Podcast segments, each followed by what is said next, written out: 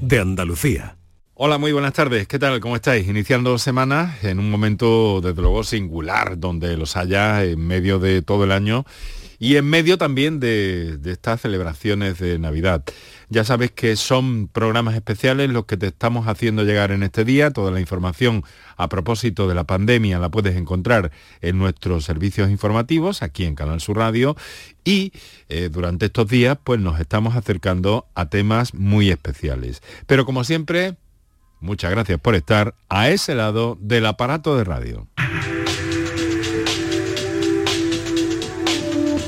Canal Sur Radio te cuida. Por tu salud. Por tu salud con Enrique Jesús Moreno. Para el programa de hoy, iniciando esta semana, la última del año, y no completa, por cierto, pues hemos preparado un encuentro a propósito de, en fin, una problemática muy singular, muy especial, y en torno a ese eh, síndrome de sensibilidad central que es como se le está llamando a una serie de síntomas que eh, cada vez más los especialistas están abordando de un modo multidisciplinar e identificando pues un buen número de variables, un buen número de variantes y de síntomas en los pacientes, sobre todo lamentablemente también las pacientes que lo padecen. Así que vamos a mantener un encuentro precisamente con una paciente de este síndrome, síndrome de sensibilidad central y eh, su médico que, que la lleva.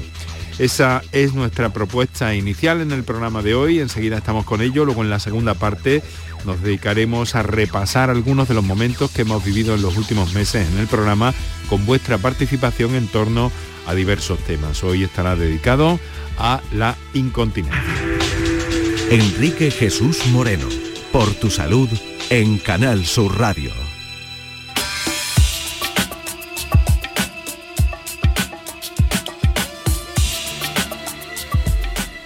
Encarnación Campos. Buenas tardes. ¿Cómo quieres que te llame? ¿Encarna? Encarna me gusta. ¿Encarna te gusta? Sí. ¿Cómo estás? Muy bien, Ahora mismo muy bien. muy bien. Pero has tenido un, un momento... una, época una época- difícil de tocar fondo. Sí. ¿Por qué, Encarna? Pues porque tenía un cúmulo de síntomas que me iban abordando con distintas disciplinas médicas, pero no llegaban a conseguir que estuviera bien. ¿Qué te pasaba? Bueno, pues un, un cansancio extremo, dolores em, que iban cambiando de un sitio a otro del cuerpo. Eh, llegó un momento que tenía una, una nubilación mental muy grande, me costaba trabajo pensar, me costaba trabajo, eh, iba muy lenta en las cosas, es como si fuera perdiendo ca- capacidad y todo se me estaba empezando a hacer un, un mundo. Me, me metí dentro del dolor, de, de ese agotamiento que empezó físico y acabó siendo mental. Y, y empezaron a aparecer miedos a salir, miedo a estar, miedo a todo, porque todo me costaba trabajo.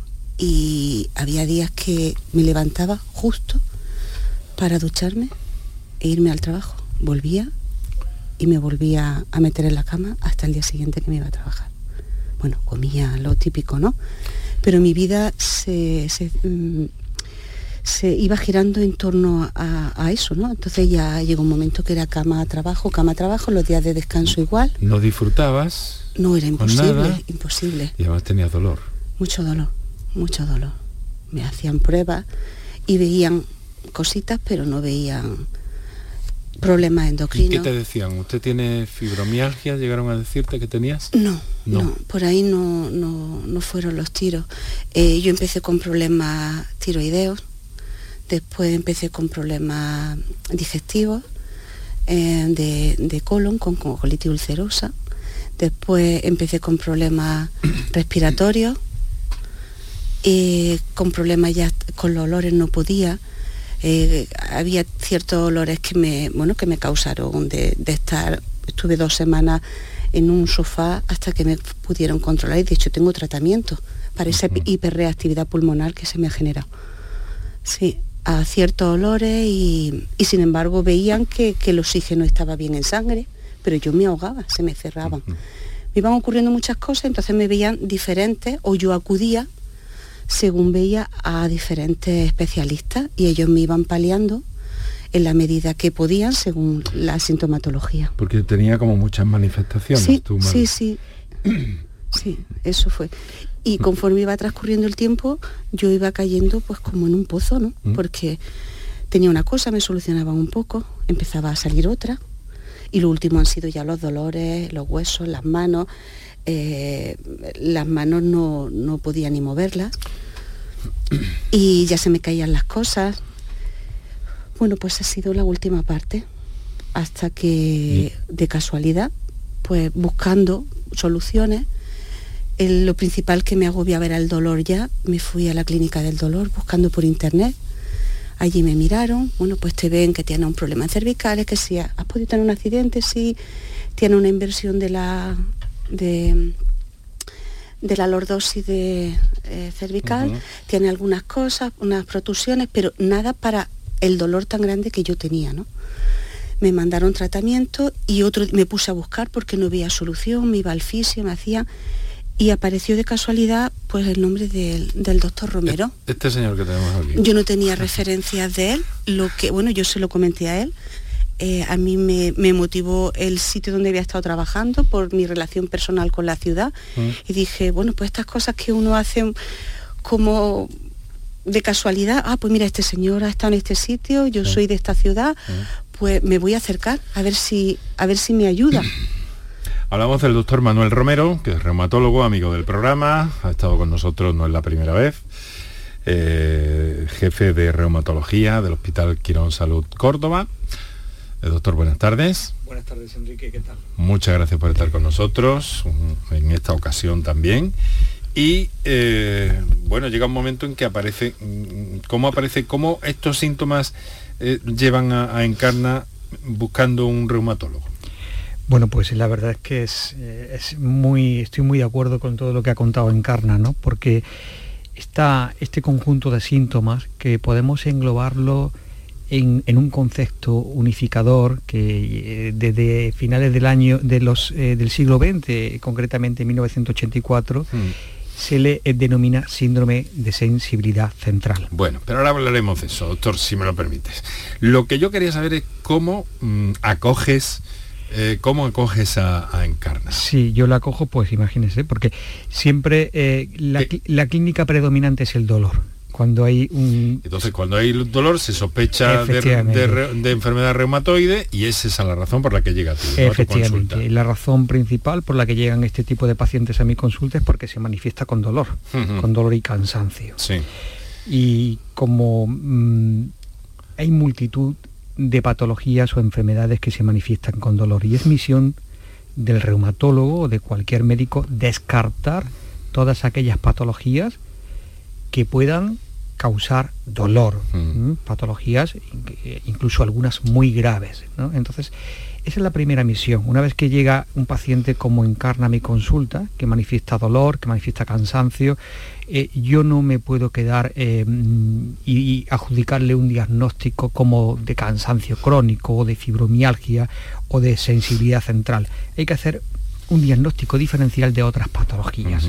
Así, así hay que hacerle una analítica. por descarte. Por descarte. Nunca, todo este tipo de, procesos que ella está describiendo son procesos de descarte de descarte porque la característica común de este tipo de pacientes es que no existe eh, eh, no existen datos analíticos ni datos objetivos con ninguna prueba complementaria que expliquen esta sintomatología. De ahí la problemática que hay con estos pacientes. Son pacientes que van buscando, que van de un médico para otro, con esta sintomatología y estos síntomas que ella describe, y que como no existe ninguna prueba objetiva que diga, esta señora tiene esto porque tiene alterada X molécula o tiene a nivel de radiografía tal X, son como personas que van de un médico a otro. Entonces, mi misión es acogerlas en la consulta, descartar otro tipo de patología y aplicar el conocimiento que hay al respecto. Ah, hasta que llegas a un diagnóstico. Efectivamente. A ese que yo quería llegar ahora,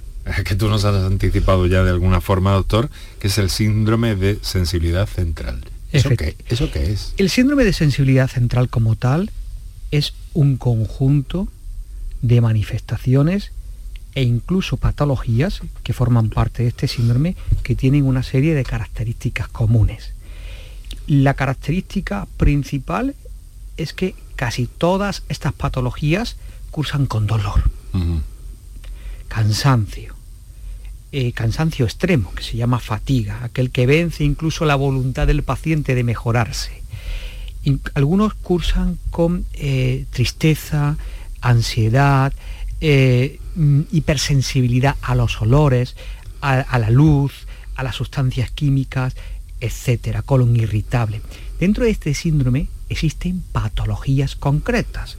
Si cumplen criterios para, por ejemplo, podemos englobar dentro del síndrome a la fibromialgia.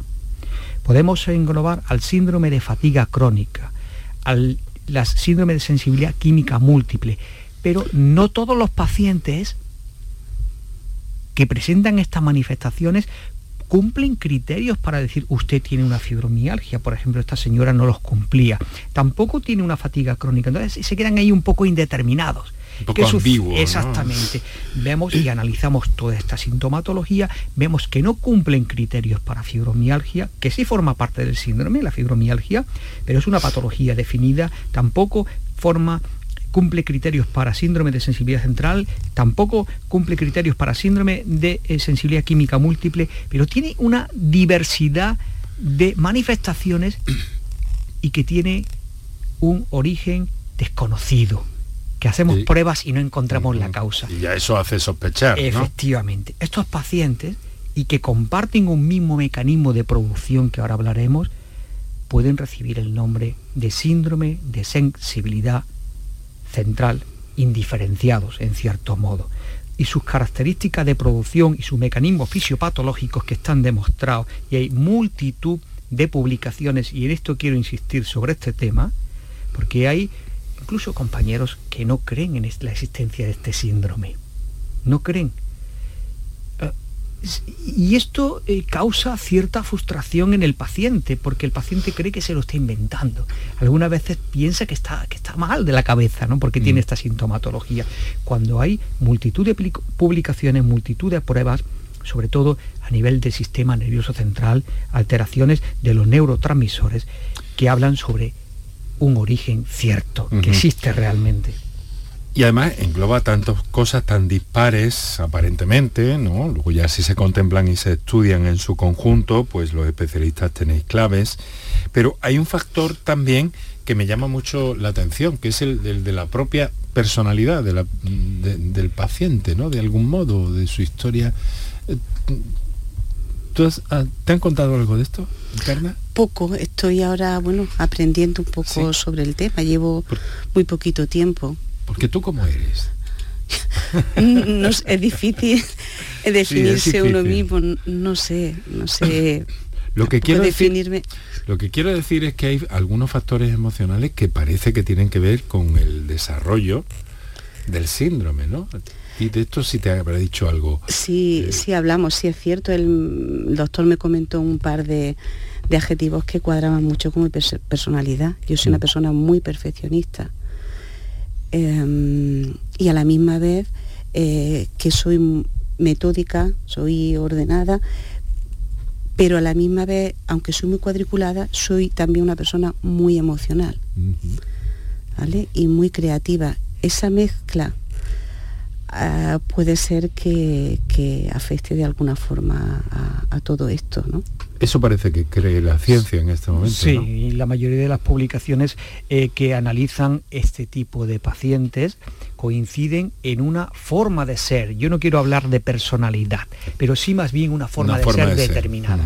Son personas hipersensibles hipersensibles a todo, son especialmente sensibles a los cambios emocionales, son muy responsables hiperresponsables, que cargan incluso, se sienten con la obligación no solamente de llevar su vida, sino la responsabilidad de muchas veces llevar la vida de sus seres queridos. Se sienten incluso responsables y culpables de hacer de, no hacerlo, de no hacerlo. Son como muy exigentes con ellos mismos.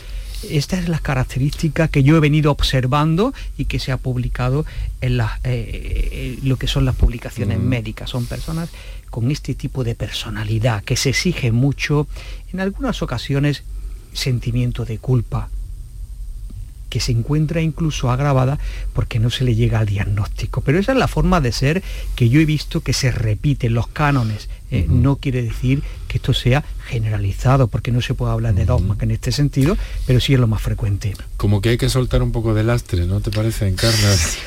Forma, Hay que ¿no? aflojar un poco el Hay que cinturón, aflojar ¿verdad? un poco, ¿no? ¿Mm? Sí. ¿Tú estás notando Sí. que, que- Sí, que- yo, hombre, lo primero que noté es que yo llevaba años sin poder levantarme a las 7 de la mañana. Y bueno, fue impresionante. Mi marido cuando me vio despierta, dice, no me lo puedo creer. ¿Estás despierta? ¿Vamos a desayunar juntos? Sí. Eso era inviable para mí. Y bueno, el, Por el dolor, básicamente. por, Por, por el dolor, el cansancio, cansancio. el, el- el verme, el verme activa, porque yo toda mi energía la gastaba en el trabajo, no tenía más, no tenía más. Y el, y, y el ver que tampoco podía más me, me frustraba constantemente, porque yo te decían, es que tienes depresión, o te- alguien te podía insinuar, no, no lo tengo, yo no tengo eso, porque el día que no tengo dolor, yo tengo ganas de todo. Pero cuando tengo dolor, no tengo ganas ni de vivir. Es decir, que se me pasaron muchas cosas por la cabeza, que son un poco feas de... Qué complejidad, decir, ¿no? qué complejidad encarna y Sí. qué, qué camino más eh, complicado también con esta situación y viviéndola durante años, ¿verdad? Sí, yo llevo, puedo decir que desde el 2010 empezó este declive mío. Poquito, cada vez un poquito, te recuperas de una cosa, empiezas con otra, buscas ver la solución. Y yo tampoco canto victoria, porque yo creo que he empezado ahora, no sé, empezaré, yo de momento estoy muy bien con el tratamiento que tengo, iremos viendo, a ver si me mantengo con esto, bueno, pues por eso sigo con, con el doctor y, y a mí me ha abierto una puerta nueva. Yo llegué buscando que me quitaran el dolor y cuando él empezó a hablar y después yo empecé a, en casa, toda la conversación que mantuvimos en la consulta, yo, bueno, es que es mi costumbre normal de hacer un revival de todo lo que vivo en el día, ¿no? Y fui valorando cada cosa que me fue diciendo y encajándola en, en la experiencia que yo estaba viviendo, ¿no? Y digo, bueno, parece que tengo un poco de esperanza. Yo, yo buscaba ayuda, ¿no? El dolor me lo, me lo empezó a quitar. Yo todavía tengo las manos, no las muevo bien, no puedo, ¿vale? Pero yo ahora me voy a incorporar a mi trabajo, quiero empezar a ver cómo, cómo funciono. Estabas de baja. Sí, a ver cómo, cómo me incorporo ya esta semana, a ver cómo en todo el ambiente, con el estrés, con todo cómo funciona. Tengo ganas de verme porque tengo ganas de hacer de cosas. ¿Vale? Y, y bueno, y sobre todo en mi casa, pues lo han, lo han notado. Mi familia ha notado pues que yo soy una persona viva, con ganas siempre, yo nunca estoy parada. Sí. Y esta última época era pues un, un trapito. ¿Estás contenta? Sí. Estoy feliz de poder poder hacer cosas, porque si yo mi vida es para dormir y solamente ir al trabajo, que tampoco lo puedo ni disfrutar, porque yo los últimos días de trabajo quería que me iba a dar algo allí. No, no quería que no podía terminar ni la jornada. Eh, no me merece la pena vivir así. No, Claro. así no. Doctor, entonces, ¿qué hay detrás? Es decir, eh, ¿qué hay detrás de todo esto? ¿Cómo se interrumpe esa, eh, Sí, pues mira, en, en beneficio del paciente, ese proceso tan complejo, tan Sí, duro? Hay que entender una cosa. Eh, lo que hemos hablado antes de la personalidad de forma de ser y una predisposición genética, aunque Sí. no se sabe todavía cuál es el gen, Ujú. da pie a que se desarrolle, y de ahí el nombre del síndrome, sensibilidad central, un proceso de sensibilización central. Esto quiere decir que los receptores del dolor periféricos mandan excesivas, excesivos estímulos dolorosos a las neuronas que llevan el dolor hasta el cerebro. No solamente excesivo, sino que llega un momento en que se amplifica la respuesta, que ya no necesita de ningún estímulo el receptor periférico para transmitir los impulsos dolorosos. Se convierte como una espiral, como un altavoz. Y el cerebro es incapaz de controlar tal estímulo doloroso que, es- que- que- que le llega, que, le, aborda. Y hay un déficit en cuanto a los, eh, la vía moduladora que inhibe ese dolor. se crea como una pescadilla. Se ha demostrado, se ha demostrado que hay un aumento de determinados neurotransmisores a nivel cerebral, a nivel del asta posterior de la médula, que están muy relacionados con el dolor. Y también por el mismo, eh, por el mismo motivo hay un descenso de otros neurotransmisores, como por ejemplo la serotonina, que se encuentran también muy relacionados con el dolor. Eh, de ahí que este, esto no sea una enfermedad, una entelequia, sino que hay estudios que así lo demuestran. Hay estudios como la resonancia nuclear magnética funcional, donde han detectado alteraciones estructurales a nivel del cerebro, donde hay campos relacionados con el dolor que se encuentran más activos en estos pacientes. De hecho, esto es una prueba objetiva, no se hace de forma eh, pues, rutinaria en la consulta, pero sí a nivel de investigación. Y el pensar, y esto sí me gustaría a mí destacarlo, en el siglo XXI no se puede dividir entre mente y sentimientos y el cerebro orgánico, porque está relacionado. luego llega la resonancia. Hay relación. Tan sofisticada y viene a decir que... Efectivamente personas que piensan de una manera, o que mm. hay una terapia en cuanto a que se, cambia la forma de pensar, hay redes neuronales que van al tálamo e influyen en el dolor. Pero entonces, ¿cómo se interviene en ese, proceso, en esa ecuación tan compleja? El tratamiento debe ser multi, multidisciplinar y multifactorial. Hay un eje. A mí siempre me gusta, primero, escuchar al paciente. Es muy importante que el paciente se siente escuchado porque si no se siente escuchado, no vale la pena seguir trabajando. Segundo, hay que explicarle al paciente dentro de lo que se conoce realmente lo que tiene. No es una enfermedad, una entelequia, no se lo está inventando. Con eso se le quita muchísima ansiedad al paciente. Tercero, hay un pilar que es farmacológico. Hay que poner algún suplemento. Y los suplementos básicamente son pequeños analgésicos no se debe de tratar con analgésicos opioides de gran intensidad porque no se logra amainar el dolor casi en ningún momento. Y algún suplemento de algún antidepresivo, sobre todo inhibidores de la recaptación de serotonina, se, se está utilizando y hay evidencia científica que se mejora. Hay amplia variedad dentro de los antidepresivos y cada paciente es eh, mm, mejora con un diferente tipo. Eso ya es un poco la experiencia del médico. Pero sí me gustaría insistir que no son pacientes depresivos, que la causa no es una depresión. Si bien es cierto que la tristeza acompaña casi al 40% de estos pacientes. Esa es la mezcla. Algunas veces se utiliza también anticonvulsivantes, como por ejemplo la pregabalina, pero siempre hay que individualizar en cada ¿Y ese tratamiento es sostenido en el tiempo? ¿Cuánto, cuánto supongo que... Ese, tratamiento no es sostenido, hay que hacer revisiones frecuentes. Se trata de un, de un arte, ¿no? De, de subir, bajar, acompañarlo también de psicoterapia en algunas ocasiones, porque no se puede tratar a todos los enfermos por igual. El ejercicio físico es fundamental, el ejercicio aeróbico, que porque no hay una fuente más sana que deliberar endorfinas para amainar ese tipo de dolor, para impedir que se, que, se permanezca esa sensibilización central, que hacer ejercicio. Es una cosa también muy potente. Estás hablando, doctor, de un abordaje eh, amplio de e, conjunto. efectivamente.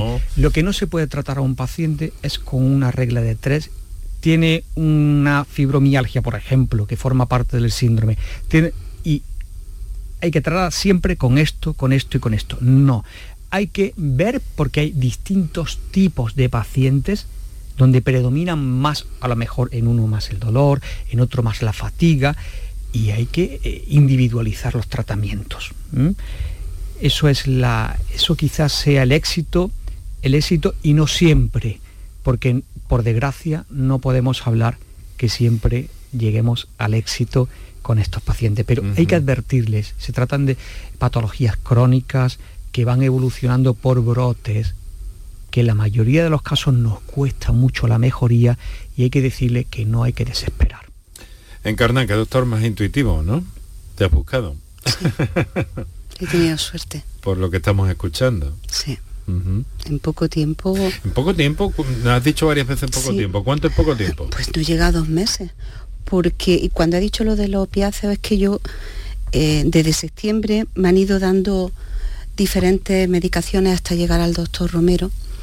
Y es verdad, y había medicaciones, bueno, unas me entraban ganas de vomitar, otras me quedaba en la cama hecha polvo, eh, muy mal. Hasta que, bueno, parece ser que son del mismo tipo, pero no son las mismas. Y él me puso una medicación que desde el primer día me fue bien. No noté, noté solamente los dos primeros días un poco de malestar estomacal, un poquito de angustia, pero no al nivel de otra medicación que me habían dado con anterioridad. Ya le digo, antes de llegar a él, en breve espacio de tiempo había probado muchas medicaciones. A mí me gustaría destacar una cosa. Tenemos aquí un ejemplo de Encarna que ha ido muy bien, pero desgraciadamente mm, yo no soy eh, la panacea y eso tengo que reconocerlo humildemente porque es así. Tenemos un ejemplo que ha ido bien, hay otros que cuesta más trabajo que por más que, te emplees al 100%, porque es, que es lo que queremos, los médicos, nuestra mayor frustración, siempre digo yo, es que el paciente no mejore. No lo conseguimos. Pero hay que intentarlo, hay que tener perseverancia, hay que decirle al paciente que nunca pierda el ánimo, porque un paciente o un médico que pierde el ánimo con un, con un paciente ya, ya ha perdido la batalla, ya ha perdido la guerra y eso es lo que no podemos conseguir. Bueno, hay algo que en nuestra cultura eh, no está tan cotizado como en algunas otras, en Estados Unidos, donde por ejemplo, donde alguien eh, fracasa en una cosa, en un negocio o lo que sea, se pone en pie, se pone en marcha y la gente le aplaude, ¿no? Es algo... Eso es una cosa envidiable. Eso es envidiable. envidiable. Eso es una cosa que en nuestra cultura es, poco frecuente, ¿no? Sin embargo, esta figura del que se cae y se levanta está cotizadísima. Hay una frase americana muy bonita ellos siempre dicen, Johnny, tú puedes. Y nosotros todavía no hemos llegado a, mm. decir eso. Esa palabra, esa palabra que, acaba de decir Encarna es muy importante. Tú puedes.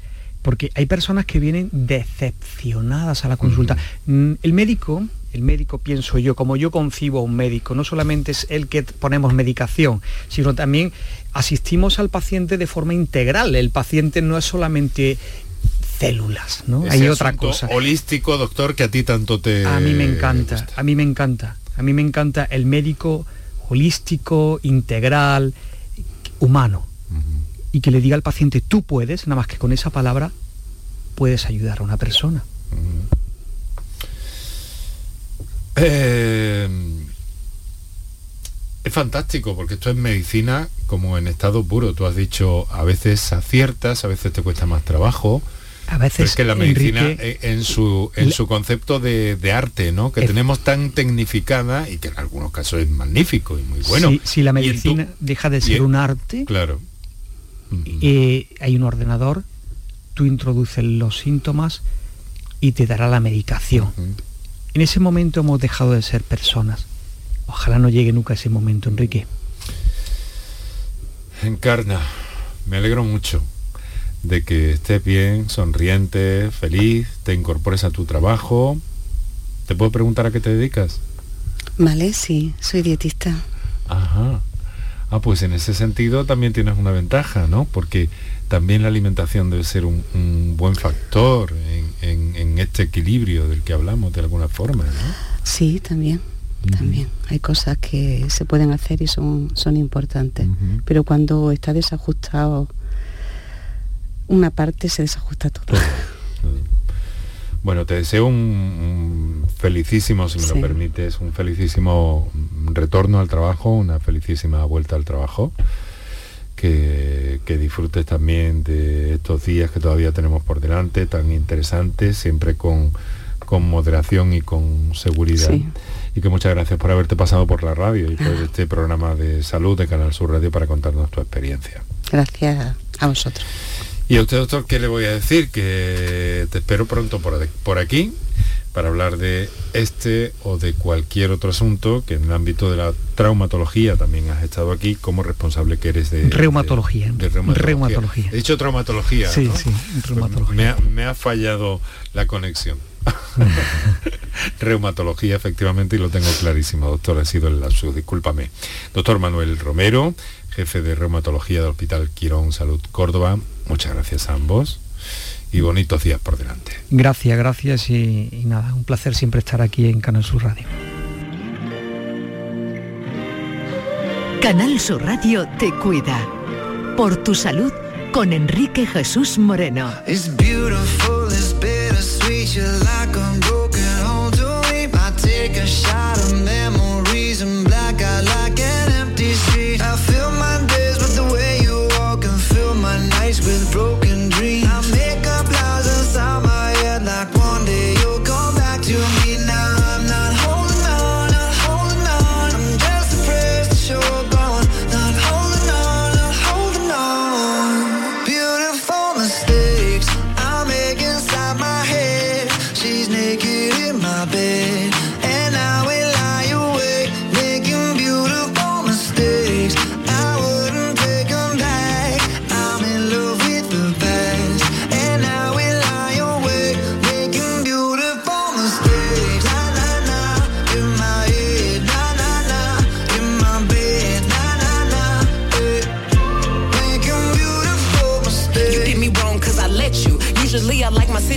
Beneficial. Doing something different, got me looking stupid. The only way I'm coming back to you is if you're dreaming. Lucid, prove it. If you made a promise, then keep it. Why you wanna lie and then get mad? I don't believe it. But really, I was doing just fine without you. Looking fine, sipping wine, dancing no club couches. Baby, why you wanna lose me like you don't need me? Like I don't block you and you still try to reach me. How you figure out how to call me from the TV? You running out of chances and this time I mean it.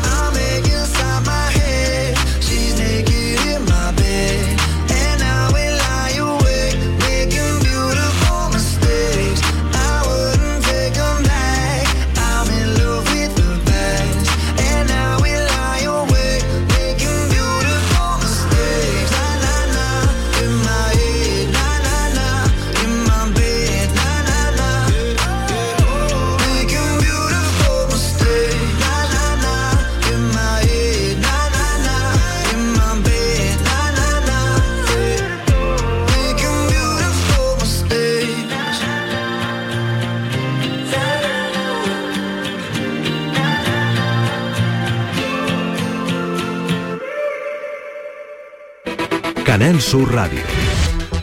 Por tu salud. Ni el challenge del papel higiénico, ni el de la botella. Los retos más difíciles a los que se enfrenta nuestra generación están en la vida real, como el famoso encontrar trabajo challenge o el independizarse challenge. Y aunque para superarlos necesitamos vuestro apoyo, aceptamos el reto. Súmate en aceptamoselreto.com. FAD 916 1515. Canal Sur Radio Sevilla, la radio de Andalucía. Yo ya no pago por mi consumo y digo chao, digo chao, digo chao, chao, chao, a tú lo mismo. Vente conmigo, nuestro petróleo es el sol. Dile chao.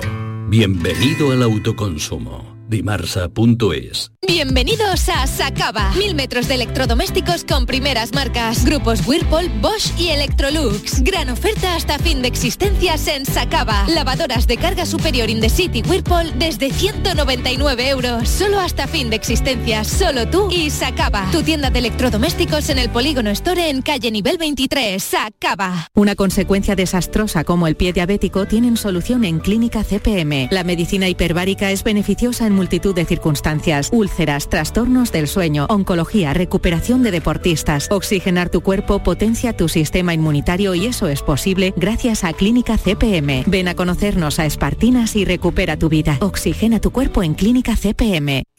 Es Navidad y Canal Sur Radio te invita a disfrutar de la mejor música de estas fechas y de las entrevistas más personales a tus artistas favoritos. No te pierdas especial Navidad con Manolo Gordo.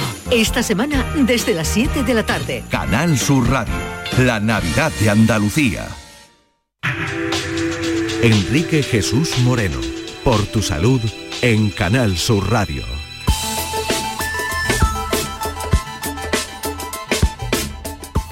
Bueno, pues como os digo, todos estos días estamos recapitulando algunos contenidos en la segunda parte del programa relativos a los momentos en los que los mejores especialistas, como siempre, que buscamos para nuestro programa, pues han dado respuesta a vuestras inquietudes en algún momento en los últimos meses del programa, ¿no? Dentro de esta temporada en la que estamos, en el último trimestre aproximadamente. Hoy hemos dedicado esta segunda parte del programa a la incontinencia. Por tu salud, escucha Canal Sur Radio. Lo que eh, vamos a hacer inicialmente es eh, presentar a nuestras invitadas. Por una parte, doctora María Luisa Mariño, ginecóloga. Doctora, muy buenas tardes. Hola, buenas tardes, Enrique. Muchas gracias por cedernos este ratito de su tiempo para hablar de un problema eh, que resulta verdaderamente numeroso, ¿no? Que tiene una prevalencia, hemos visto que según los cálculos, según las estimaciones, que es lo que basan cuando se hacen estudios sobre esto, estaríamos hablando de 6 millones y medio de españoles afectados por el, por el problema de la incontinencia urinaria. Una buena parte de ellos mujeres, ¿verdad, doctora? Sí, efectivamente, y además está infravalorado porque ni la misma paciente mm, lo, considera una patología y a no ser que tú lo preguntes y e informe de que no es normal, tú preguntas si hay pérdidas de orina y te dicen, bueno, sí, las normales. Bueno, es que lo normal es no perder nada, ¿sabes? Entonces es un es una disfunción que realmente está infradiagnosticada e infravalorada. Habrá muchísimas más personas con estos problemas.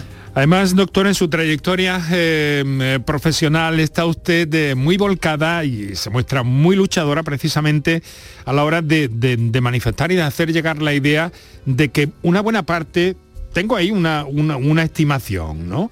Eh, no sé cuál será, pero, pero en el sentido de que pueden mejorar. Pero usted va más allá. Usted lo que dice es, hay que prevenir, hay que, tenemos que evitar que pase esto. Tenemos que evitar incluso, tenemos que evitar incluso, la he escuchado en algún momento eh, decir que tenían incluso que, evitar el uso de absorbentes para las pérdidas de orina.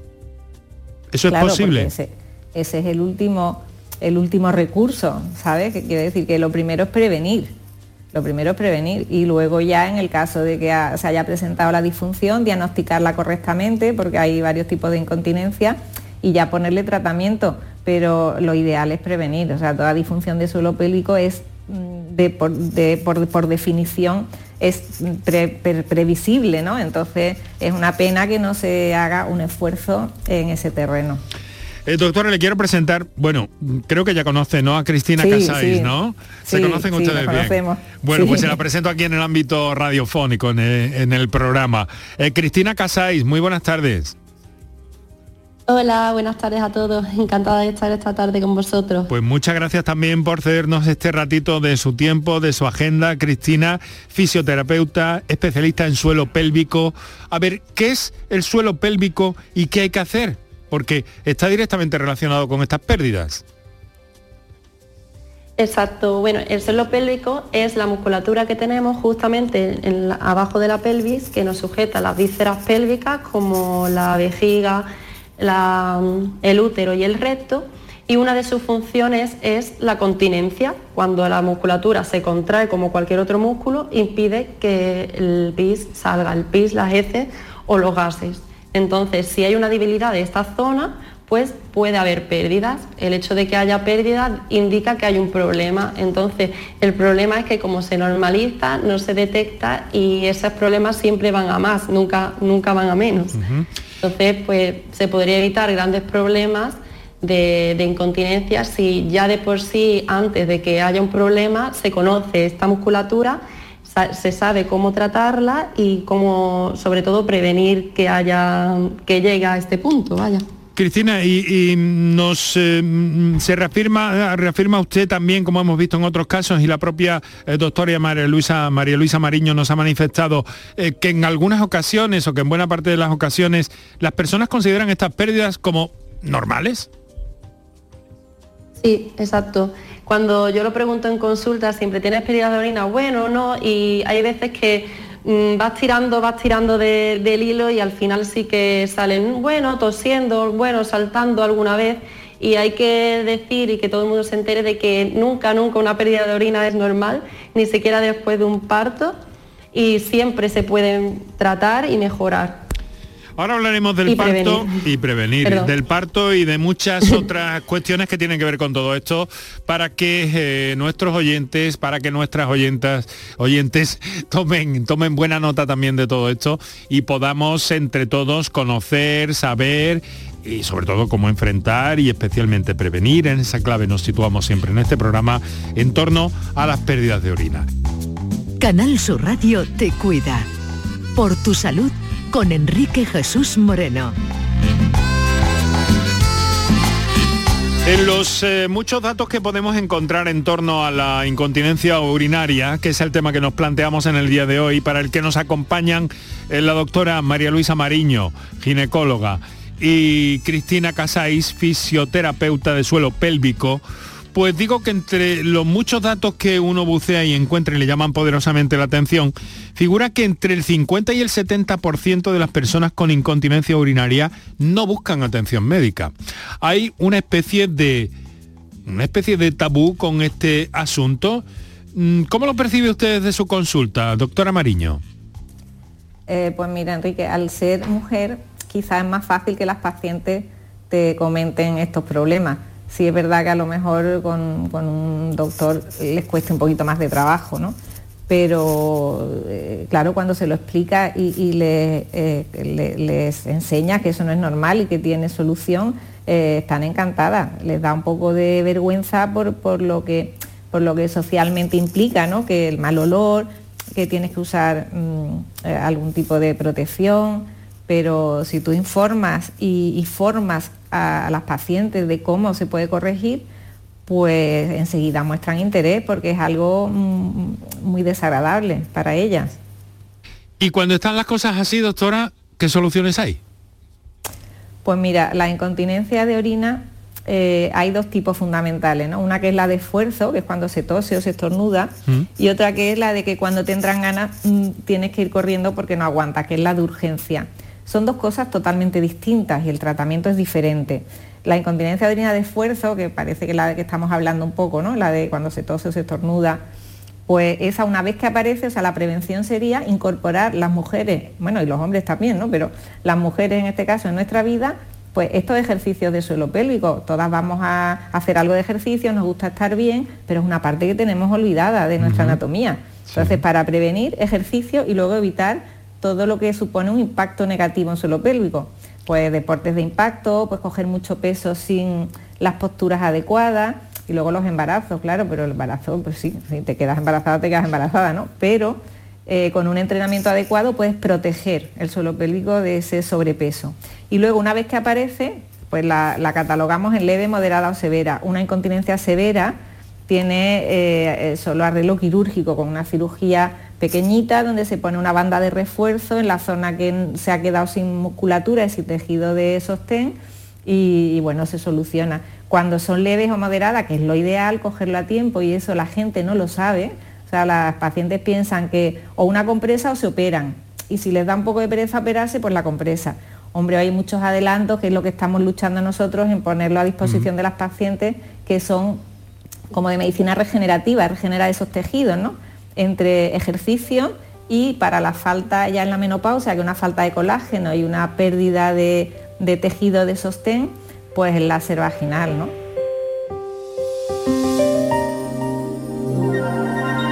Este de la incontinencia fue un tema que abordamos allá por el mes de septiembre, aunque cada vez que hay alguna novedad de en torno al problema, pues naturalmente que lo ponemos encima de la mesa del programa y eh, compartimos eh, con los especialistas sus experiencias, sus opiniones, sus criterios a propósito de este mal. Así que seguimos con ello.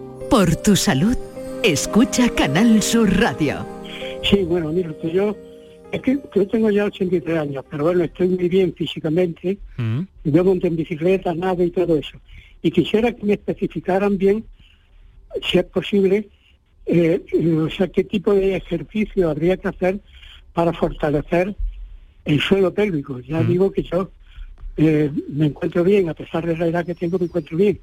Y a mí lo que me ocurre es una cosa, que hay, hay veces, hay momentos en que no puedo aguantar, muy, muy de tarde en tarde, pero hay momentos, vamos, yo ya desde luego tengo, eh, la, vamos, tengo la precaución de que cuando voy a salir, pues orino y luego, pues, si veo que, que, que, bueno, que tengo ganas otra vez, pues me meto en un bar o, o hago lo que sea.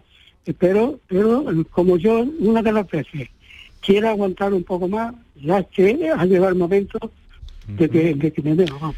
Sería de esas dos clases de, de- de incontinencia, de esfuerzo y de urgencia, este segundo último caso. Eh, mm, mm, que claro, mm, tiene que ver o tiene similitudes en el caso con, con- con la situación o con esa misma situación en el caso del cuerpo de la mujer, doctora Mariño. Eh, sí, porque eso es una vejiga hiperactiva, se llama. O sea, es una disfunción de la vejiga, pero no por, por debilidad de la musculatura del suelo pélvico. Entonces, incluso puede estar causada por medicación, antidepresivos, diuréticos, sedantes, ¿sabes? Eh, y el tratamiento es totalmente diferente. O sea, el tratamiento de la, incon- de la incontinencia de orina de urgencia es médico con medicamento, aunque lleva también una reeducación vesical. ¿eh? Con lo cual tendría mejoría tratándole primero para evitarle esos episodios de tan desagradables, una reeducación vesical y luego los ejercicios de suelo pélvico le vienen bien como a cualquiera, pero no le van a mejorar eh, esta, este tipo de incontinencia que él tiene, creo, ¿eh? A ver, Cristina, Bueno. lo que... Bueno, pero experiencia, Cri- lo que Cristina, al menos, tengo- sí. al menos que por lo que él pregunta, ¿hay algo que, que pueda hacerse en ese sentido con ejercicio físico y, y una persona tan, tan deportista, bicicleta, nos ha dicho, natación, en fin? Sí, bien, yo creo que además de, bueno, de esa reeduca- reeducación de la vejiga, que también se puede hacer desde la fisioterapia de suelo pélvico con un diario miccional y, y teniendo en cuenta, pues, bueno, cuánta agua bebe, cuántas micciones hace al día, siempre se puede mejorar la musculatura y tratándose de, de un hombre con cierta edad, seguramente algo de debilidad puede tener y eso puede influir también porque si la musculatura del suelo pélvico está muy débil, favorece a esa hiperactividad de esa vejiga. Entonces, lo ideal sería que él acudiera a un fisioterapeuta del suelo pélvico que le ayudara a tener unas posturas más adecuadas que no perjudicaran esa- ese cuadro de incontinencia y reforzar su suelo pélvico porque Claro. siempre se puede reforzar porque es como otra musculatura cualquiera. Si él es súper deportista, pues lo sabrá que, que puede fortalecer esa zona y mejorar seguro. Juan de Dios hay que mirar específicamente su caso, ¿eh? más de cerca, con más detenimiento, ¿verdad? Y bueno, se me ha olvidado decir que estoy tomando un medicamento que me mandó la doctora de cabecera, Mm. que se llama Tamsolina, me, parece. Son unas cápsulas que, que el, que el nombre de ellas es Tamsolina. Ajá. Bueno. eh, Igual en el prospecto puede venir si afecta a la vejiga o no. ujú. Sí, sí, Eso ya, ahí ya se me escapa. Pero yo estoy segura que si acudes a algún fisioterapeuta especializado en esa zona te puede ayudar a, A evitar precisar, tener claro, eh, sí, o por lo menos cuidarte de que no vaya más. Claro, claro. Hay que, hay que verlo, hay que verlo con detenimiento. Eh, Juan de Dios, eh, enhorabuena por, por, en fin, por, por su actitud, por esa bicicleta, natación, nos ha dicho. Interesante, ¿eh? Interesante actitud. A los 83 nos ha dicho, ¿no? 83, sí. Y desde, me ha dicho desde Roquetas, ¿verdad? Y Roqueta además. Muy bien, muy bien. Juan de Dios, pues muchísimas gracias y un fuerte abrazo, ¿eh, querido amigo. Soy yo el que tiene que darle las gracias. Ánimo y a cuidarse, Juan de Dios.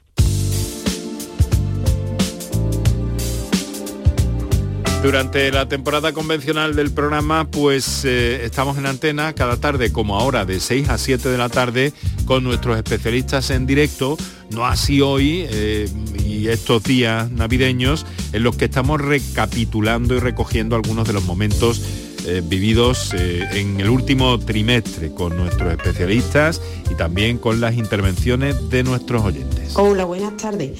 Mira, mm, mi hermana tiene problemas con el suelo pélvico, creo que es severo porque no puede correr, no puede saltar, después de, de haber tenido dos partos mm, de niñas grandes de unos 5 kilos y cada vez que va a su médico de cabecera lo único que le da es una hoja de ejercicio.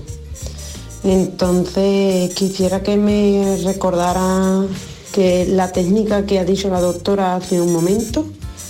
Muchas gracias y buenas tardes. Bueno, pues muchas gracias a usted por su llamada y su confianza. Le recuerdo a los oyentes las notas de voz en el 616-135-135 y si prefieren la intervención en directo 955-056-202 y el mismo terminado en 222. A ver, doctora, ¿qué podemos aclarar a esta hermana preocupada? Sí, pues mira, hombre, parece una incontinencia severa, ¿no? En el sentido que no puede pues, ni saltar, ni correr, ni...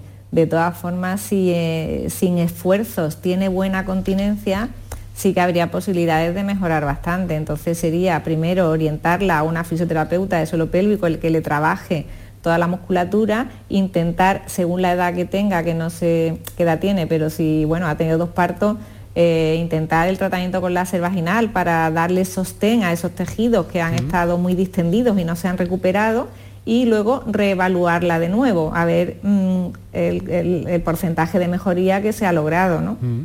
Pero Oye. siempre intentar cosas, o sea, no darlo por perdido y decir, bueno, pues yo ya, ¿qué voy a hacer? No, pues sí hay que hacer cosas y mientras antes mejor.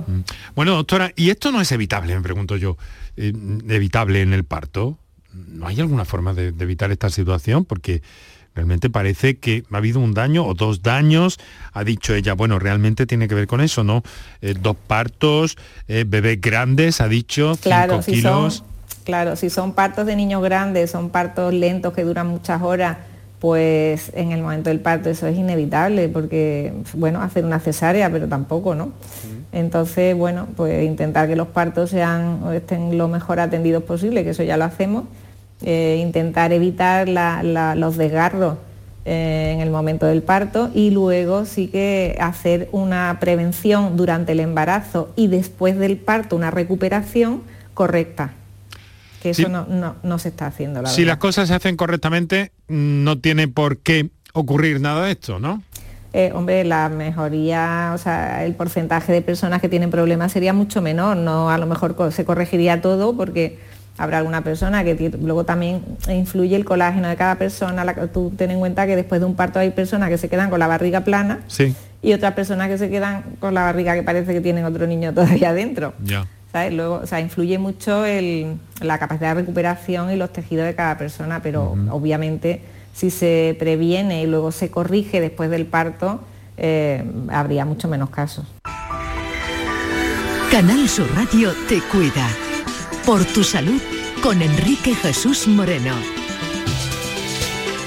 Lo vamos a dejar aquí por hoy eh, con el mejor de los saludos eh, de los compañeros Ángel Rodríguez, eh, Antonio Carlos Santana en la edición digital y bueno, poniendo un poco de música al final de nuestro programa. Ya sabéis que estos programas especiales de Navidad pues están dedicados a determinados asuntos. Mañana vamos a hablar, por ejemplo, de cómo eh, de cómo y de qué manera eh, la gente en los restaurantes eh, cada vez demanda más comida sana y que de referencias sobre eso, a pesar de la situación en la que vivimos, llegará un momento en que todo esto se normalice absolutamente y que los restaurantes de alguna forma estén preparados también para recoger esta demanda. Vamos a tener, pues bueno, referencia mañana de, este asunto, además de un libro muy especial sobre cómo acompañar el cáncer, especialmente en la alimentación también y en otros aspectos emocionales de la enfermedad.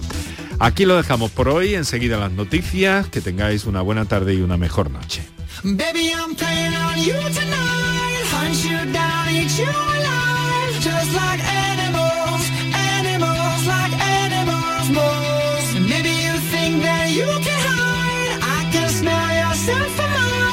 just like